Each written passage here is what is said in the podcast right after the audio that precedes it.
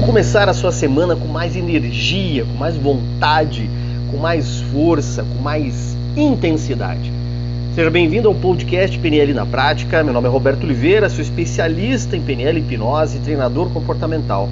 E a ideia desse podcast é te trazer conteúdos fáceis que você possa praticar na sua vida. E afinal, como é que eu posso aumentar minha energia, aumentar meu ânimo, aumentar a minha, a minha vitalidade? Às vezes a gente está num, num, momento que não está tão bom, que as coisas não estão tão bem, ou está muito frio, é inverno, ou está muito calor, eu estou com preguiça. Nós precisamos viver a vida, a gente precisa pagar a conta, a gente precisa resolver as nossas pendências, mas às vezes não tem energia suficiente. Eu tenho o hábito de toda semana, toda segunda-feira, para começar de verdade a semana, eu tenho o hábito de retirar mensagens, um baralho com mensagens de motivação, de força, de dedicação, de, de, de orientação para a vida. E a de hoje foi interessante, foi tão, tão, tão interessante que eu resolvi compartilhar as mensagens que eu tirei.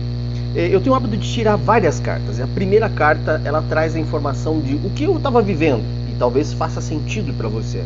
A, a, segunda carta é o meu momento presente, o que, que eu tenho que fazer hoje, nesse momento. A próxima carta é o que, que eu posso esperar a mensagem né, vai me dizer ó, o que, que eu posso esperar do futuro com, com, com esse movimento do dia de hoje. Qual é o meu desafio? É a quarta carta. E a quinta e última carta é, é a o que, que eu tenho que fazer, né? O, o que, que realmente eu tenho que fazer para vencer o meu desafio. E talvez essa sequência de informações vá te fundamentar para o dia de hoje. A primeira carta que eu tirei, ela falava assim: você tem passado muito tempo é, com redes sociais, com mídias sociais, com, as, com, tentando ser sociável. Isso fez muito sentido para mim, porque às vezes a gente passa muito tempo tentando agradar as outras pessoas, tentando se adaptar ao mundo, tentando ser mais querido, mais gostosinho, melhor. Às vezes a gente está olhando tanto, tanto, tanto para fora, tentando pensar o que, que os outros vão pensar da gente, tentando é, evitar uma rejeição que a gente nem sabe se vai acontecer. E a gente tenta ser sociável, amável, agradável. E esquece efetivamente de ser quem a gente é. Esquece efetivamente de ser o que, que a gente deve ser. Esquece dos nossos sonhos, dos nossos objetivos e das nossas coisas. E quando eu, li essa carta, resumidamente, né, quando a, é, que eu estou passando aqui, eu falei: caraca, que tapa na cara isso. Isso talvez faça sentido para algumas pessoas que às vezes estão esquecendo e deixando de lado os seus sonhos, suas motivações, os seus desejos. Logo na sequência vem a segunda carta. A segunda carta fala do momento presente, como eu disse, o estar no presente, viver no presente, estar aqui, agora, nesse instante. E a carta diz assim: seja racional.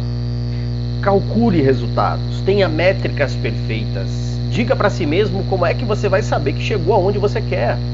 Se você está querendo trocar de carro, por exemplo, né, é, defina a marca, a cor, o modelo, o ano, o quanto você vai investir. Se você quer trocar de trabalho, defina o valor que você quer aceitar de remuneração, a, o tipo de trabalho que você quer fazer, aonde que você quer trabalhar. Essas definições racionais, elas servem para definir para o seu cérebro um destino, um roteiro. É como se você colocasse na sua mente um GPS dizendo, ó, oh, é para lá que eu quero ir. Isso é importante, isso é urgente, isso aqui não é nada importante. Isso aqui eu posso até me desapegar. E olhando para essa carta faz todo sentido para mim, para você, para muita gente. Afinal, se a gente não parar para pensar, se a gente realmente não parar para definir o que a gente quer, será que as outras pessoas não estarão definindo isso para a gente? Será que se eu não tiver clareza do que eu quero, como eu quero, o que eu aceito, o que eu tolero, será que não estou abrindo espaço para outras pessoas definirem os planos da minha vida? E aí eu vou deixando que a vida me leve e me leve pelas mãos de outras pessoas, de outros sonhos, de outros desejos, de outras coisas que não sou eu, que não é a minha essência. E talvez eu pare para pensar lá na frente daqui 5, 10, 15, 20 anos e diga: caraca, que é que eu fiz de verdade mesmo, o que, que realmente eu amei, o que, que eu fiz, o que, que eu me dediquei. Esse tapa na cara me levou para a próxima carta. E a próxima carta ela é intensa, porque ela diz assim: ok, se você adotar essas duas atitudes, é provável que você crie o teu futuro. E a carta é uma mudança. A carta se chama Mudança Tempestiva. Olha só que nome interessante. Mudança tempestiva, ou seja, a mudança pela tempestade, a mudança pelo, pelo vento, pela, pela força da natureza, pela força da destruição.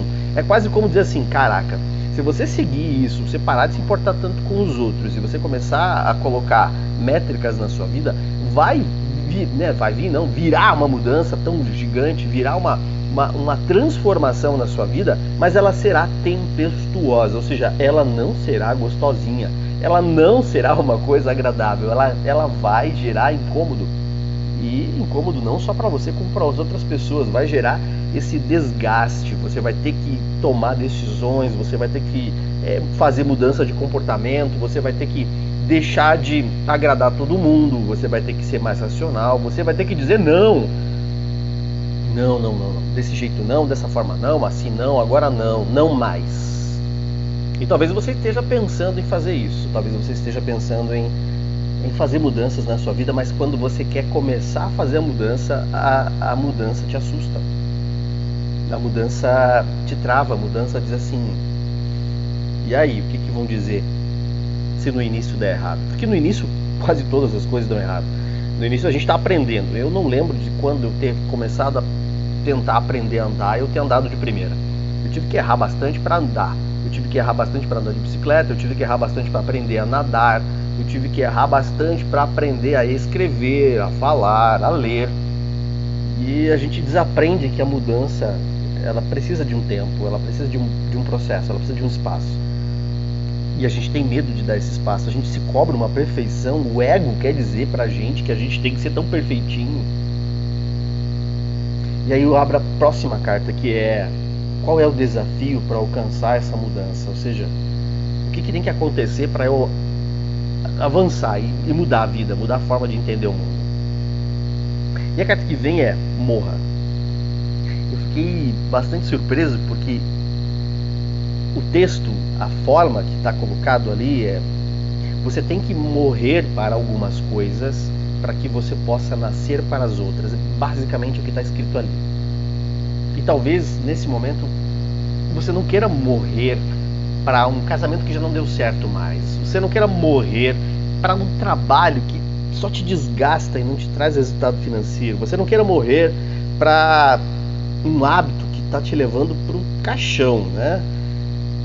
Porque é diferente, é novo, as coisas são novas, as coisas são diferentes quando você está escolhendo fazer o que tem que ser feito escolhendo realmente se tornar adulto. E você tem que acolher a criança, mas ao mesmo tempo dizer, olha, não dá mais para você tomar conta do barraco, porque do jeito que a gente está vivendo desse jeito, não vai dar certo. A gente não vai sair do lugar. Imagine você vivendo uma vida onde uma criança de 7, 8 anos está tomando decisões. Uma criança interna emocional é uma criança que está dizendo, olha, é, se relacione com essas pessoas porque a gente quer ser amado. É, aceite esse trabalho do jeito que ele está sendo, porque assim a gente não corre o risco de passar fome.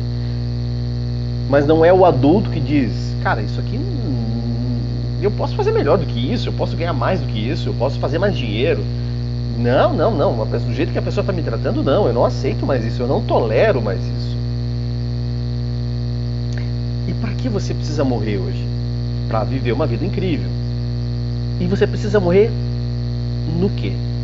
no trabalho, na saúde, naquele, naquele velho hábito que não te funciona mais, na, nas relações que não estão te agregando na vida, nos amigos, no relacionamento amoroso que você acha que é amoroso, mas é um, é um parasita, ele ou ela está ali só por comodismo, na grana que você não, não ganha, não investe, não faz, não se posiciona.